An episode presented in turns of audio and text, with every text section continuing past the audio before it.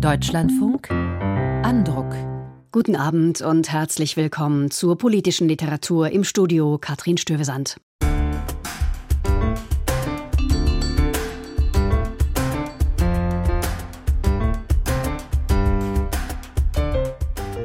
Lobbyismus hat auch schon zu Bismarcks Zeiten bestens funktioniert.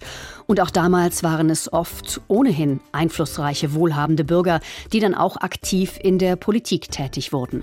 Der Journalist Dietmar Pieper zeichnet in seinem neuen Buch nach, wie Wirtschaftsvertreter den deutschen Kolonialismus erst richtig in Gang brachten. Die Uiguren werden in China diskriminiert, inhaftiert, umerzogen. Neben all den anderen Krisen dieser Zeit gerät dieses Unrecht oft aus dem Blick. Ein aktuelles Buch des Journalisten Matthias Böhlinger beleuchtet diesen Komplex nun sehr genau. Das stellen wir ebenso vor wie den Essayband des österreichischen Philosophen Konrad Paul Liesmann. Titel Lauter Lügen und andere Wahrheiten. Außerdem geht es heute bei Andruck um die europäische Asylpolitik und um ostdeutsche Identität bzw. westdeutsche Zuschreibungen.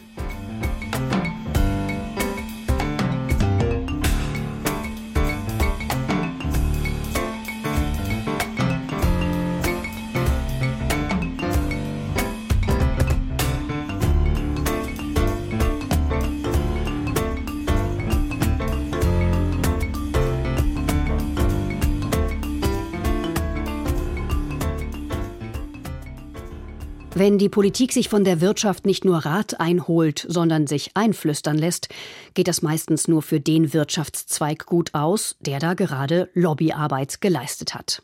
Das war im Kolonialismus nicht anders. Denn der deutsche Kolonialismus wurde von Kaufleuten vorangetrieben, die dann auch in der Politik mitmischten. Wie groß der Einfluss dieser Kaufleute und Räder war, das schildert das Buch des Journalisten Dietmar Pieper.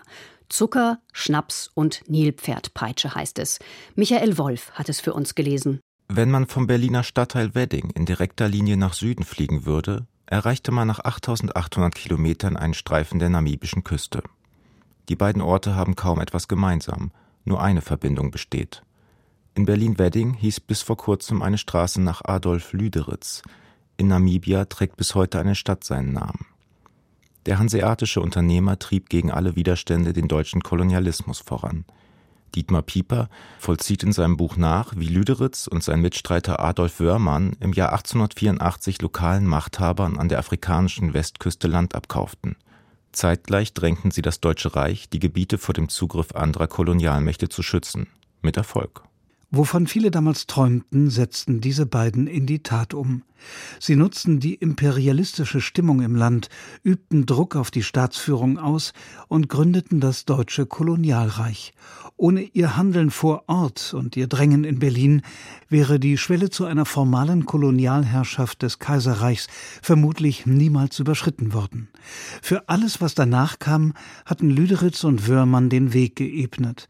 Am Ende dieser Ära regierten die Deutschen ein Gebiet, das fast sechsmal größer war als ihr eigenes Land. Pieper weist schlüssig nach, dass der deutsche Kolonialismus zunächst nicht von staatlichen Ambitionen getragen war, sondern von privatwirtschaftlichen Interessen. Einzelne Händler erhoben ihr persönliches Gewinnstreben zur nationalen Agenda, und die Politik folgte ihrem Enthusiasmus. Dabei hatte Reichskanzler Otto von Bismarck zuvor noch allen kolonialen Bestrebungen eine Absage erteilt. Sie waren ihm zu teuer, vor allem wollte er keine Konflikte mit Großbritannien und Frankreich riskieren, die bereits große Teile Afrikas kontrollierten. Nun hatte man den Reichskanzler mit aggressiver Lobbyarbeit umgestimmt. Bismarck schickte Kriegsschiffe, ließ Reichsflaggen hissen und Protektorate gründen, wo zuvor nur Niederlassungen von Handelsunternehmen standen. Auch eine moralische Legitimation für die Landnahme legte man sich zurecht. Angeblich war es Aufgabe der Deutschen, die Segnungen europäischer Kultur zu verbreiten und die autochthone Bevölkerung zu veredeln. Erziehung durch Arbeit galt als wegweisende Idee, nützlich für Kolonisierer und Kolonisierte. So wurde die Zwangsarbeit in vollendeter Perversion zur zivilisationsfördernden Wohltat verklärt. In einer Zeit, in der ein Rohrstock zur Grundausstattung vieler Eltern und Lehrer gehörte, dürfte es den meisten daheim im Reich nicht schwer gefallen sein, so etwas zu glauben. Ein Übriges tat der Rassismus, von dem die Gesellschaft durchdrungen war. Wissenschaftliche und philosophische Theorien über die Ungleichheit verschiedener Menschenrassen gingen mit der radikalen Unterdrückung von Nicht-Europäern seit langem Hand in Hand. Der Titel Zucker, Schnaps und Nilpferdpeitsche zählt drei maßgebliche Kräfte auf, die im deutschen Kolonialreich wirkten. Zucker steht für die in Europa heiß begehrten Waren aus Übersee. Der Schnaps fand als Exportgut in Afrika einen riesigen Absatzmarkt. Und die Nilpferdpeitsche, eine aus der Haut des Tiers gefertigte Waffe, diente zur Aufrechterhaltung der Disziplin. Wenn deren Einsatz keine Wirkung mehr zeitigte, trat das Militär auf den Plan. Allein im Krieg gegen die Herero und Nama starben schätzungsweise 70.000 Menschen. Der Profit hat darunter nicht gelitten, im Gegenteil. Adolf Wörmann, der den Kolonialismus auch als Reichstagsabgeordneter vorantrieb, nahm mit dem Transport von Truppen und Nachschub Millionen ein, wie Pieper nachweist. Der Autor beschreibt die Ereignisse auch deshalb mit Fokus auf einzelne Unternehmer, weil er auf eine Konstanz der ökonomischen Machtverhältnisse hinaus will. Bereits vor dem Kolonialismus hatte sich die deutsche Wirtschaft auf Kosten anderer Weltteile bereichert, und sie verfolgt weiterhin diese Strategie. Seit Jahrhunderten sind ungerechte Arbeits- und Lebensverhältnisse ein ganz entscheidender Faktor des Unternehmens Welthandel. Daran hat das Ende der formalen Kolonialherrschaft oft nur wenig geändert. Einer der umsatzstärksten Rohstoffe des globalen Wirtschaftsgeschehens ist der Kaffee. Es handelt sich um die Ware, die vor Jahrzehnten eine Pionierrolle bei der Etablierung von Fairtrade-Kriterien gespielt hatte. Dennoch werden nur rund zehn Prozent der Kaffeebohnen unter fairen Bedingungen geerntet und verkauft. Die Arbeiterinnen und Arbeiter in den Plantagen schaffen heute wie vor 100 oder 200 Jahren die Grundlage für sämtliche Profite, die andere auf den vielen Stationen bis zum aufgebrühten Getränk erzielen. Die kolonialen Methoden sind demnach nicht vorbei, und das Erbe der Epoche ist ohnehin noch überall präsent. Mit Firmen wie der Commerzbank, Douglas oder Unilever, deren Geschichte in der Kolonialzeit begann auf Straßenschildern, die bis heute skrupellose Händler wie Lüderitz und Wörmann ehren, als Exponate in ethnologischen Museen und natürlich in der Architektur. Der Autor lädt am Ende seines Buchs zu einem Rundgang durch Hamburg ein, von wo aus die Schiffe auf ihrem Weg nach Süden in See stachen. Überall sind noch Spuren und Hinweise zu entdecken. Das größte Bismarck-Denkmal steht hier. Die Speicherstadt, das Chilehaus und zahlreiche Stadtvillen deuten auf Reichtum zweifelhafter Herkunft hin. Im Tierpark Hagenbeck wurden noch bis in die 30er Jahre Menschen aus Afrika ausgestellt. Piepers Buch ist ein kluges und angenehm unaufgeregtes Plädoyer dafür, über einen verantwortlichen Umgang mit diesem Teil der deutschen Geschichte zu diskutieren und geeignete Lehren aus ihr zu ziehen. Michael Wolf besprach Dietmar Pieper, Zucker, Schnaps und Nilpferdpeitsche, wie hanseatische Kaufleute Deutschland zur Kolonialherrschaft trieben gerade im Piper Verlag erschienen. Die 352 Seiten kosten 24 Euro.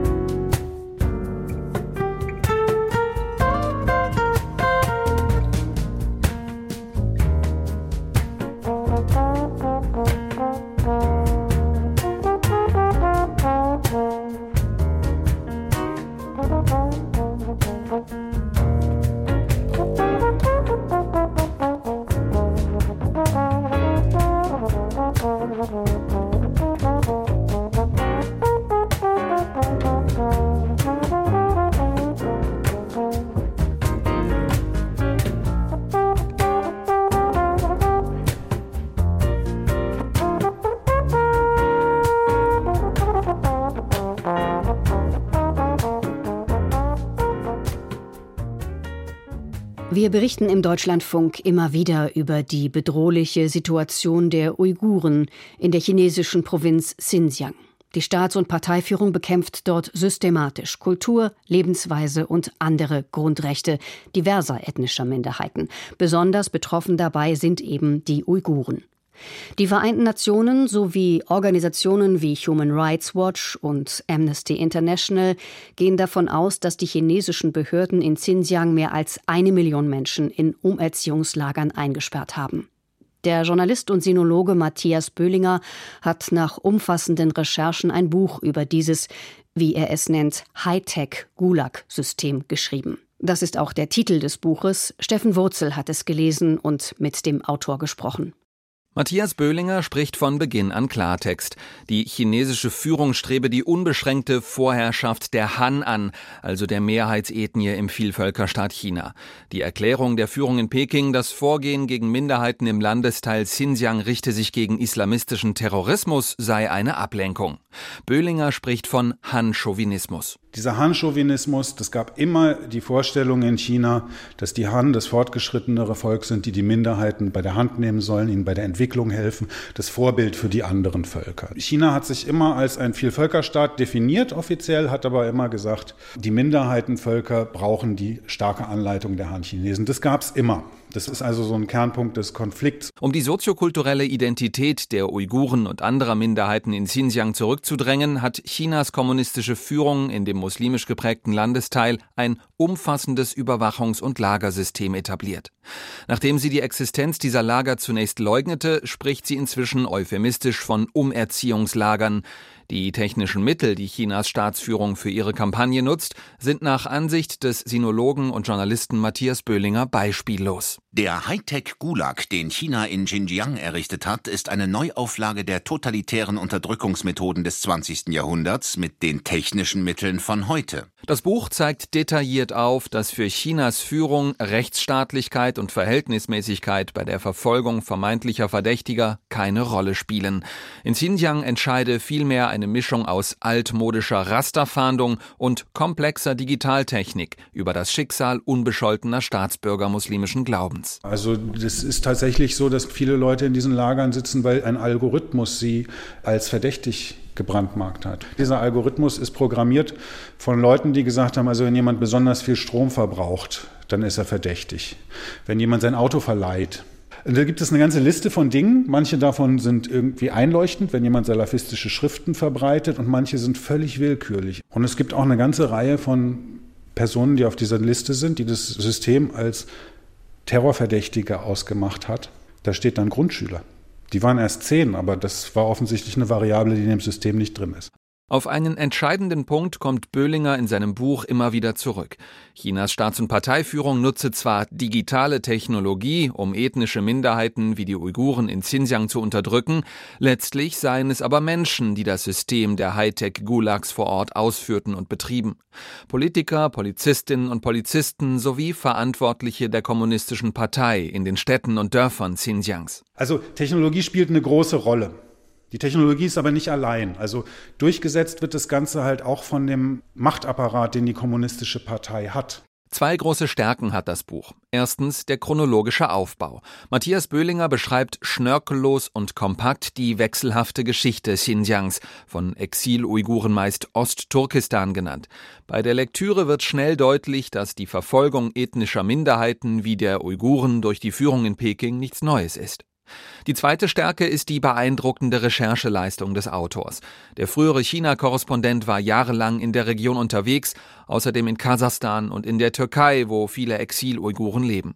Böhlinger war bei seinen Schilderungen also nicht auf Medienberichte aus zweiter Hand angewiesen, vielmehr hat er mit mehr als 30 Betroffenen selbst gesprochen, ehemaligen Insassen und deren Angehörigen etwa. Sie beschreiben eindrücklich, wie durch Chinas Xinjiang-Politik Familien zerrissen wurden, wie unschuldige Menschen zufällig ins Visier der chinesischen Behörden gerieten, wie sie misshandelt und gefoltert wurden, alles ohne rechtsstaatliche Verfahren und ohne Gerichtsurteil.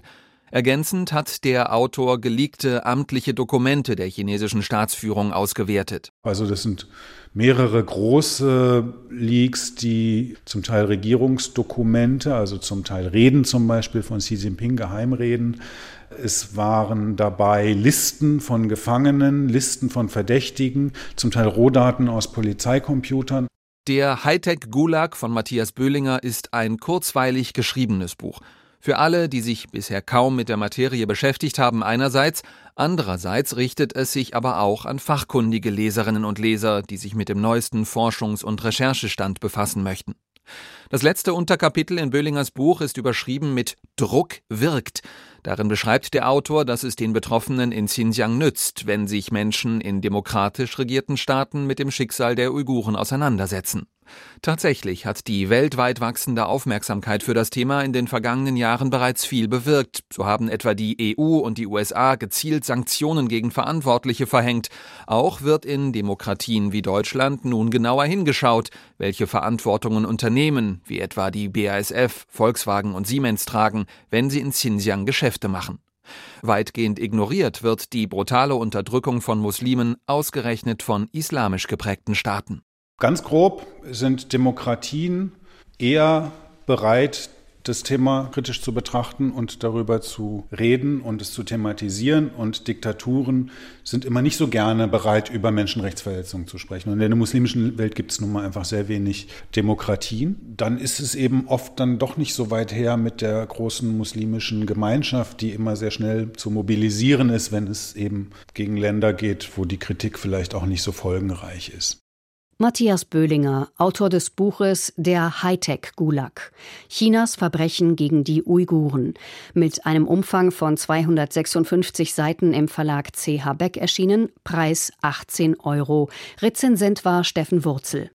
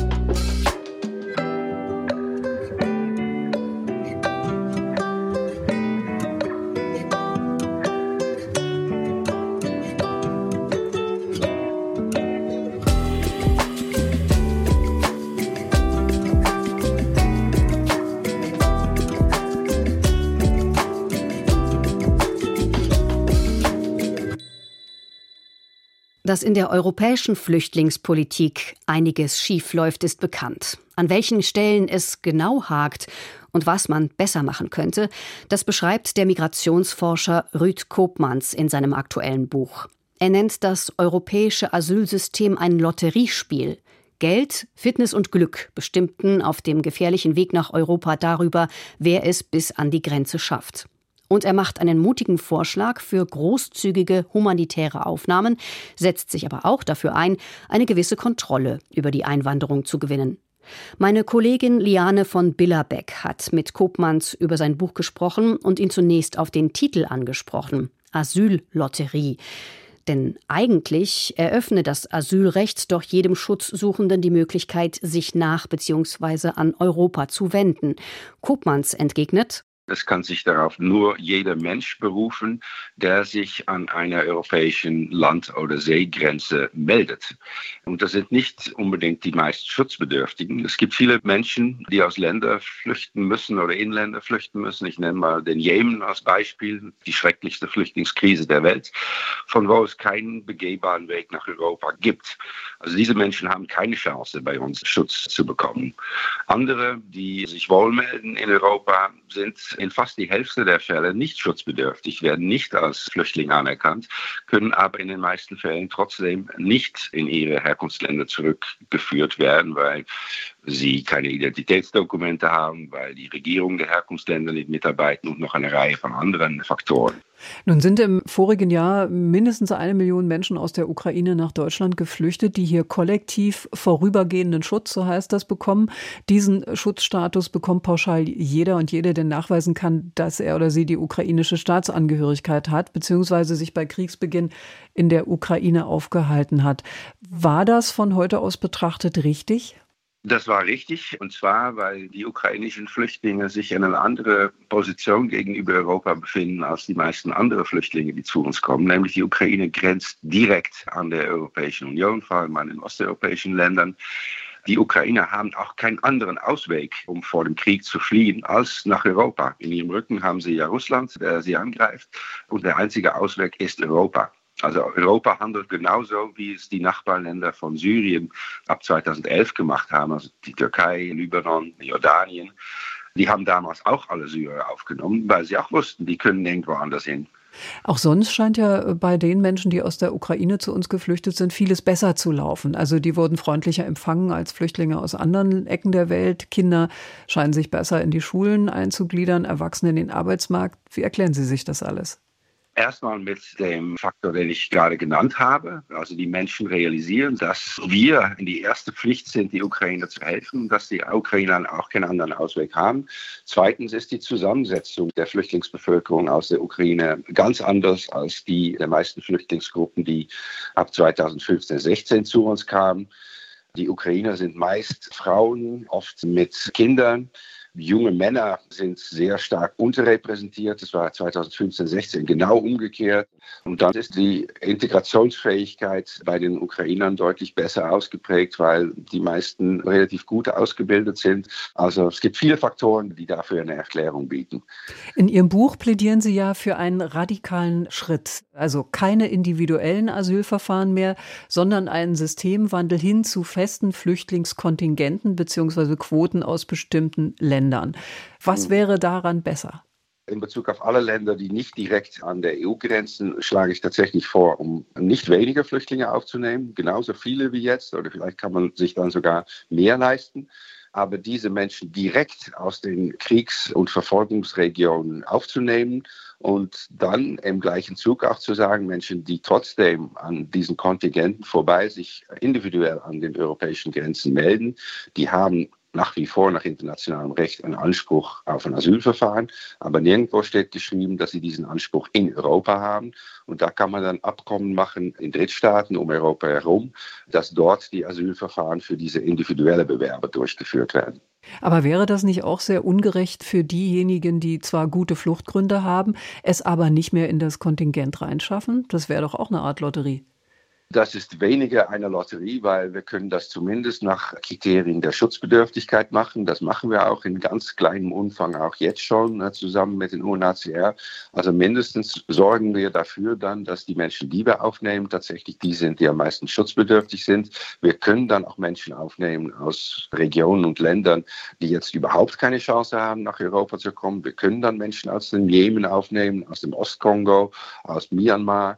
Also viele, die jetzt gar nicht zum Zuge kommen, könnten wir dann helfen. Wir können natürlich niemals die ganze Welt helfen, aber Europa kann seinen Beitrag so viel effizienter sowohl für die Integration in der eigenen Gesellschaft als auch aus dem Gesichtspunkt der Schutzbedürftigkeit der Flüchtlinge leisten.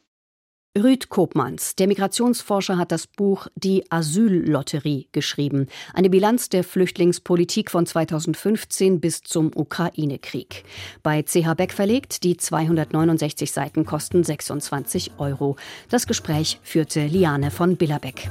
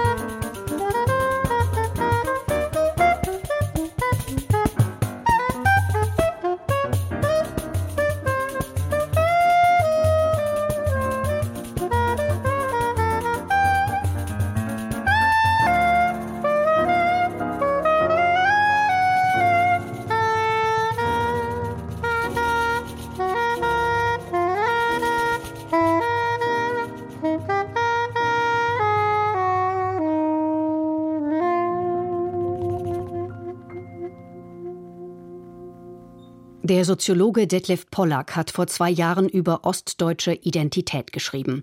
In seinem Buch forderte er die Ostdeutschen auf, die verbreitete Unzufriedenheit zu hinterfragen und schließlich aufzugeben. Sie könnten stolz auf die politische Wende und die große Anpassungsleistung sein, auch wenn die Nachwendezeit für viele traumatisch gewesen sei. In meinen Augen hat sich da gewissermaßen eine Art Opferdiskurs, der in den 90er Jahren ganz gewiss berechtigt war, verstetigt und verfestigt und er wird von manchen auch gepflegt. Ich als Ostdeutscher sage euch, guckt doch mal auf eure ganz persönliche Situation, dann seht ihr doch, wie viel besser geworden ist und ihr gebt es doch eigentlich auch zu und das ständige Klagen darüber, wie mhm. weit sozusagen der Osten vom Westen abgehängt ist, das entspricht doch gar nicht mehr eurer eigenen Befindlichkeit. Das sieht der Literaturwissenschaftler Dirk Oschmann anders. Ostdeutsche Identität sei eine Zuschreibung des Westens, nämlich eine Abweichung der Norm des Westens. Über diese Sicht der Dinge hat er im vergangenen Jahr einen Beitrag für die FAZ geschrieben, der bundesweit Resonanz fand. Daher hat Oschmann nachgelegt und jetzt ein Buch veröffentlicht. Der Osten, eine westdeutsche Erfindung, heißt es. Unser Rezensent Matthias Bertsch kann den Argumenten einiges abgewinnen. Und dass er Wessi ist, sei der Vollständigkeit halber hiermit auch erwähnt. Seine Besprechung beginnt mit einem Zitat. Was ist das eigentlich bisher für ein Text? Eine Schmähschrift, eine Tirade, eine Litanei, eine Polemik, ein undifferenzierter Redeschwall? Alles zusammen werden sicher einige behaupten.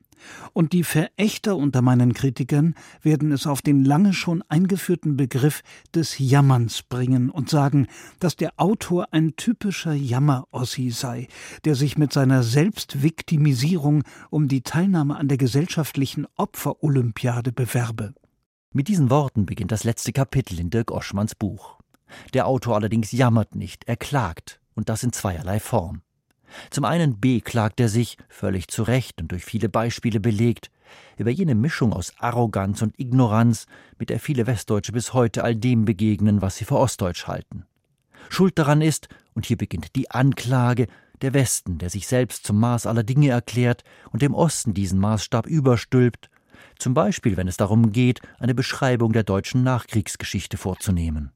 Die dominante, ausschließlich westdeutsch perspektivierte lautet, dass Deutschland im Gefolge des Zweiten Weltkriegs in BRD und DDR geteilt wurde, wobei die BRD Deutschland blieb, während die DDR als Ostzone oder einfach nur als Zone erschien. Nach dem Fall der Mauer 1989 ist die DDR dann der BRD nach Artikel 23 des Grundgesetzes beigetreten und firmiert seitdem im öffentlichen Raum in erster Linie als Osten, der aufholen und sich normalisieren muss. Dass auch über 30 Jahre nach der Wiedervereinigung Wissenschaft, Wirtschaft, Medien und Kultur fest in westdeutscher Hand sind, hänge eng damit zusammen, dass die Seilschaften aus dem Westen noch heute bestens funktionierten. Der Westen ist die Norm, der Osten dagegen irgendwie anders, minderwertiger.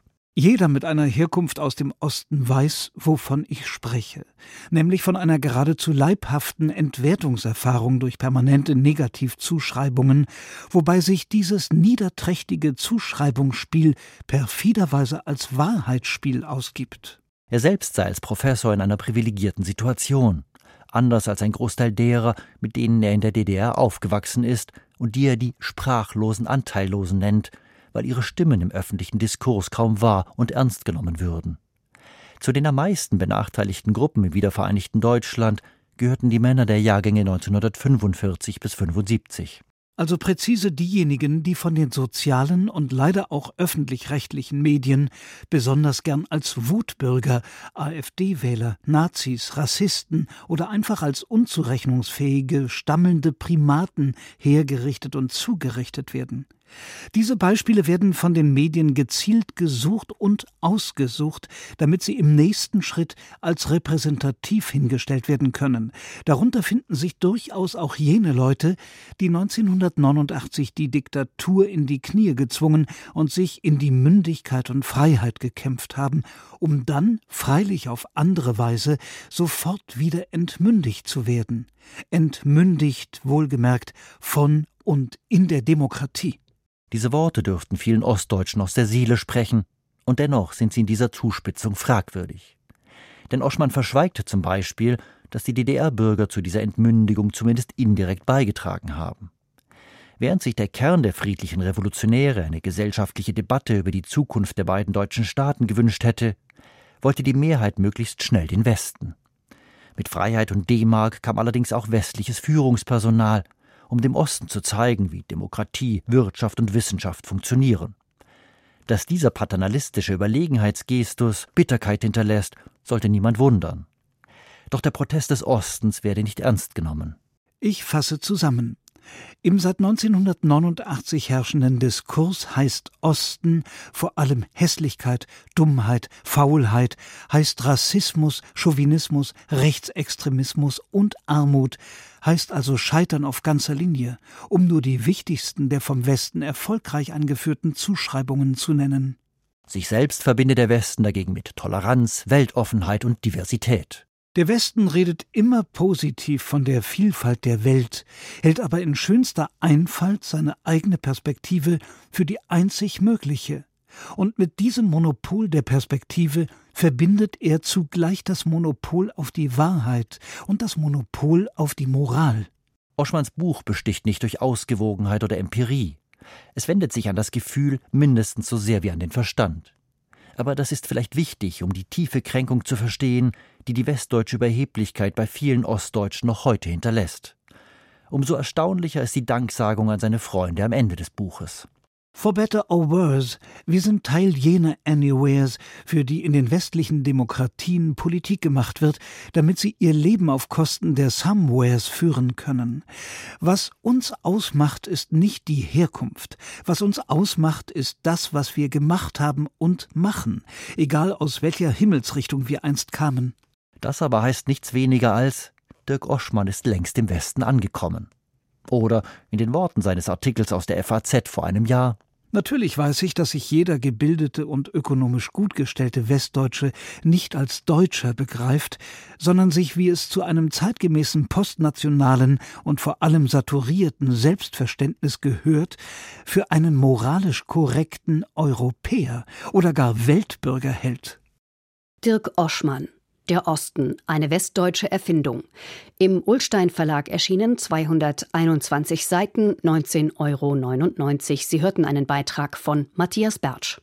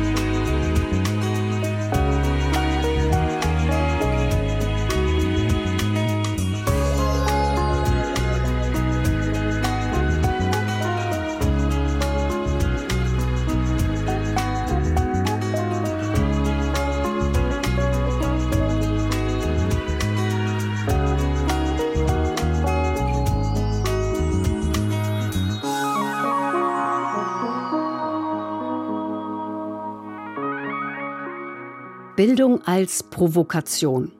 Theorie der Unbildung. Diese Titel von Konrad Paul Liesmanns Veröffentlichungen machen klar, der österreichische Philosoph ist ein zeitkritischer, vielleicht auch kulturpessimistischer Beobachter. Seine aktuelle Schriftensammlung befasst sich mit den Halbwahrheiten, Meinungsblasen, Selbsttäuschungen und Verschwörungsideologien unserer Zeit. Lauter Lügen, also der neueste Buchtitel. Liesmann seziert in seinen Texten, gesammelte Essays und Feuilletons, also abermals die Gegenwart, mal ironisch, mal mit großem Ernst.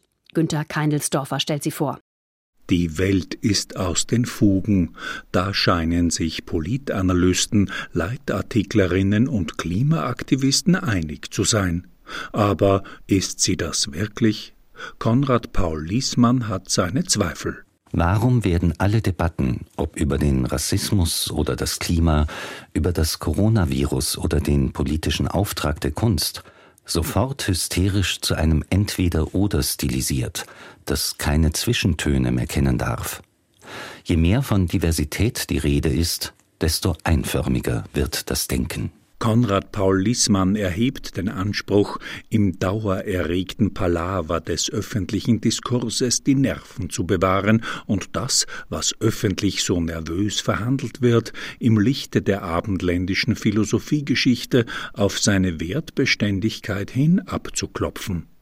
Die Essays und Feuilletons, die Liesmann zu dem Band Lauter Lügen und andere Wahrheiten gebündelt hat, verhandeln die unterschiedlichsten Themen, vom Klimawandel bis zur Bildungspolitik, vom Streit um die Dokumenta 22 bis zur Frage, ob es Politikerinnen und Politikern gestattet ist, zu lügen.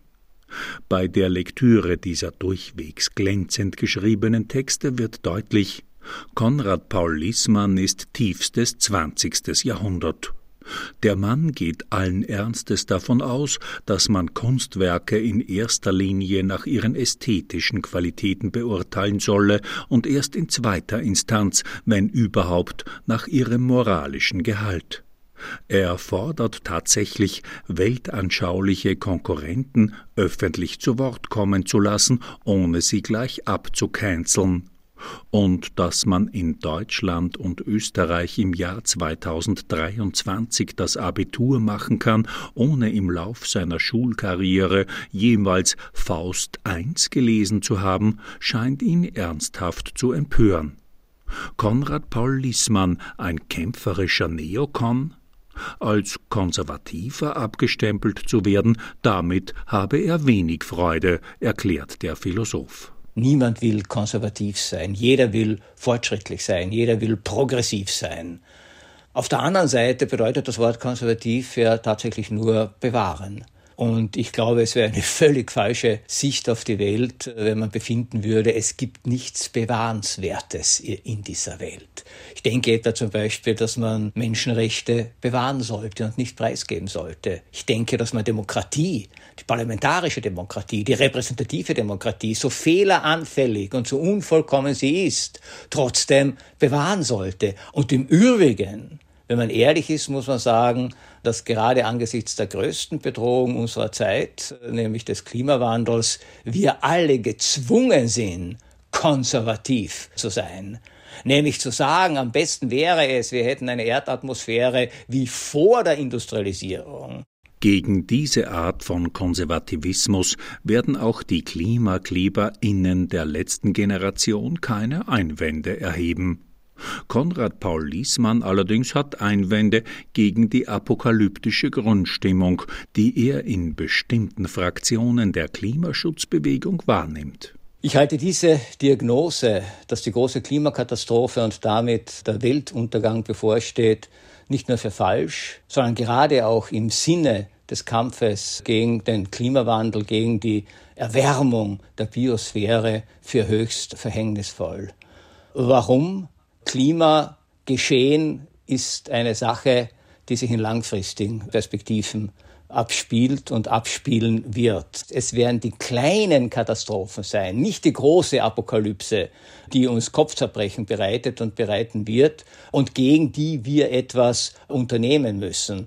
Das heißt, wir brauchen hier langfristige Perspektiven, wir brauchen Erfindungskraft, wir brauchen Innovationsgeist, wir brauchen Mut, wir brauchen auch den Mut zur Änderung unserer Lebensverhältnisse, aber wir brauchen keine apokalyptische Rhetorik. Wie man es dreht und wendet, ein konservativer, deutlich wokeness-kritischer Grundton ist spürbar in den Essays Konrad Paul Lissmanns, etwa wenn er sich über Mikroaggressionsdiskurse und die hitzigen Debatten über kulturelle Aneignung echauffiert oder wenn er sich darüber lustig macht, dass man in den öffentlichen Verlautbarungen der Stadt Hannover nicht mehr Rednerpult, sondern Redepult sagen muss und die Namen der wahlberechtigten Bürgerinnen und Bürger nicht mehr im Wählerverzeichnis, sondern im Wählendenverzeichnis vermerkt sind. Aber Lissmann ist nicht leicht zu fassen. Gleichzeitig kann der scharfzüngige Wiener der Idee eines bedingungslosen Grundeinkommens einiges abgewinnen, und immer wieder beruft er sich auf die Ideen von Karl Marx, denen er, wenn auch mit kritischer Distanz, einiges an Stichhaltigkeit zubilligt. Bei all dem ist Konrad Paul Liessmann ein stets eleganter Formulierer, einer, der es genießt, auf geistesgegenwärtig wortgewandte Weise gegen den Stachel des politisch korrekten Mainstreams zu löcken. Man muss dem Wiener Philosophen nicht in allem zustimmen, um die Lektüre seiner Texte genießen zu können meint Günter Keindelsdorfer über das aktuelle Buch von Konrad Paul Liesmann Lauter Lügen und andere Wahrheiten. Im Jollnay Verlag erschienen 256 Seiten, 26 Euro.